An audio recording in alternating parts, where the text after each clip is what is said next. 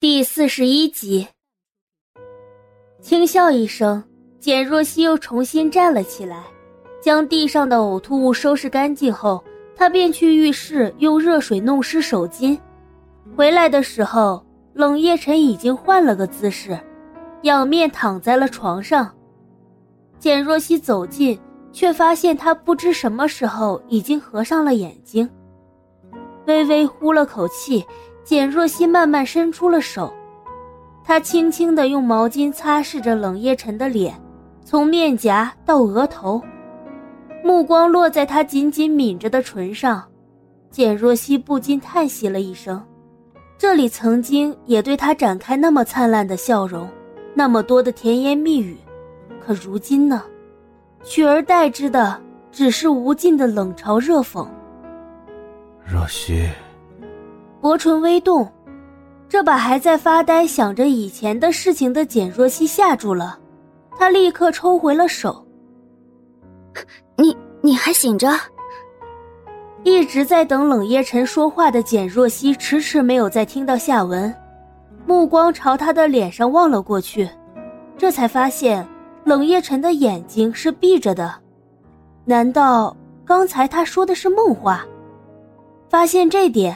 简若曦稍稍松了口气，她伸手想要继续擦拭着他额上的汗珠，却不料手上陡然多了巨大的力道，一阵烫意染上了手臂。简若曦不禁倒抽一口凉气，望着被人紧紧抓住的手臂，她不禁皱眉，伸手就想要扒开他的手。冷夜晨虽然醉倒了，可手劲儿却大得很，凭着简若曦这么一扒。他不但没有松手，反而越抓越紧。简若曦吃痛，终于忍不住低喝：“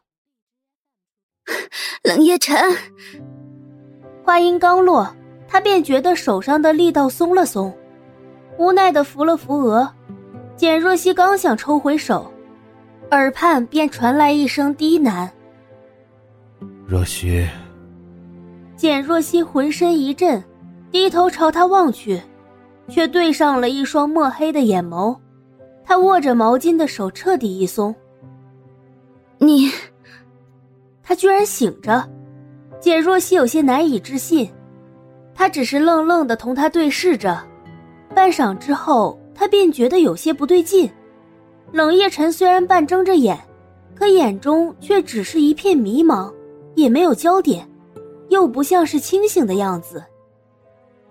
我想你。沙哑不清的声音落入简若曦的耳中，将她的心绪彻底的扰乱。他刚才说什么？心中涌起一阵酸涩。听到这些话，简若曦的眼光微微有些发红。她鬼使神差的伸出手，想要抚摸冷夜晨的脸，可在半路却生生的顿住了。就在简若曦愣怔之际，冷夜晨忽然一把再次抓住了她的手。简若曦吓住了，想抽出手，但却被冷夜晨紧紧握住，压根儿没办法抽出来。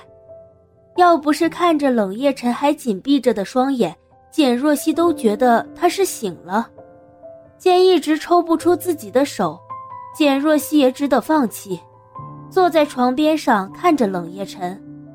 冷夜晨仿佛感觉到简若曦放弃抽出他的手。整个人也渐渐放松下来，却又没有完全松开他，像是怕手中之人会跑了一样。简若曦，你好狠心。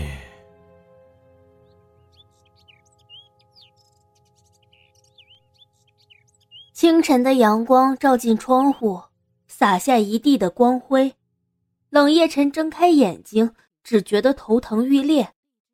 望着天花板和四周的景物，他开始慢慢回想昨晚发生的事情。和李明山的合作没有谈成，他自己倒是喝了不少的酒。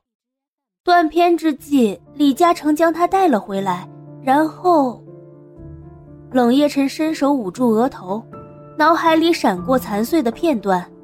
他慢慢坐起身，支撑起来的瞬间，右手却触到了身边的温热。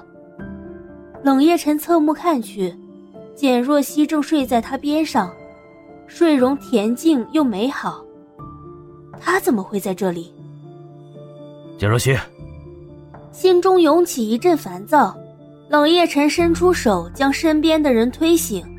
简若曦本来就睡得不熟，一睁眼便对上那双略带愠怒的眼眸，他不禁一怔，片刻后连忙坐了起来。醒了。我，那个。面对着他直视的目光，简若曦心中难免有些慌张，面上却保持着冷静。昨天你喝多了。出去。简若曦抬头朝他看去。怎么，要我再说第二遍吗？这一次，简若曦什么话也没有说，直接起身出了房门。听到那道关门的声音，冷夜晨默然不语。简若曦想必是照顾了自己一夜。照顾，他心中烦躁更甚。刚想起身，房门却被人打开。抬头看到简若曦正端着碗出现在门口，冷夜晨不悦的皱眉：“谁让你又进来的？”冷夜晨指着门口，冷下了脸：“出去。”简若曦对他的命令置若罔闻，自顾的端着碗上前递到了他的面前：“这是周妈做的醒酒汤，本来昨晚就想让你喝的，这是今天新煮的。”喝了这么多酒，肯定不舒服。你把它……还没等简若曦把话说完，冷夜晨便伸手一把将他递过来的那碗醒酒汤打翻在地，瓷碗直接在地上摔开成碎片，汤渍也洒落一地。离开我的房间！简若曦在碗被打翻的那一刻愣住了，望着满地的碎片，她才渐渐回过了神。她根本不听冷夜晨的话。慢慢蹲了下来，将地上的碎片一个一个的收拾了起来，怒气在胸口窜起。冷夜晨微微皱起了眉头：“你又开始敢忤逆我了是吗？”地上的简若曦不为所动，仍旧自顾的捡着碎片。冷夜晨瞬间沉下了眼眸，周遭散发出冷冽的寒气。这些不用你捡。他终究是怒了。忍不住一把上去抓住了他的手臂，一股大力猛然来袭，简若曦猝不及防，尖锐的碎片划破了他的指尖。啊！他轻呼一声，目光掠过他手上的那抹艳红，冷夜晨的脸色愈加阴沉，将他受伤的手立马抓了过来。简若曦右手的指腹被碎碗片割出了一道口子。血从伤口不停的冒出来，一滴一滴的。你是故意的吗？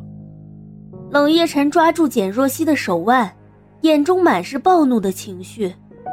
简若曦没有生气，也没有反抗。看来你恢复的很快，一个晚上就清醒了。简若曦，不要妄图挑战我的底线。他牢牢的抓着她不松手。指尖传来几分钝痛，几滴殷红的血液顺着他的手指滑落而下，在浅色的地毯上晕开出诡谲的鲜艳。我不是你的情妇吗？你喝醉了，我照顾你，难道不是理所应当吗？简若曦浑然不觉滴血的伤口，沉静说着：“冷夜晨，我并没有违反协议。”听到“协议”两个字。冷夜晨的胸口像是被什么东西闷堵了一般，烦躁之意油然而生。可望着他不断滴着血的伤口，他抿了抿唇，握紧的拳头终于慢慢的松开。冷夜晨打开床头柜，取出了医药箱。我帮你包扎。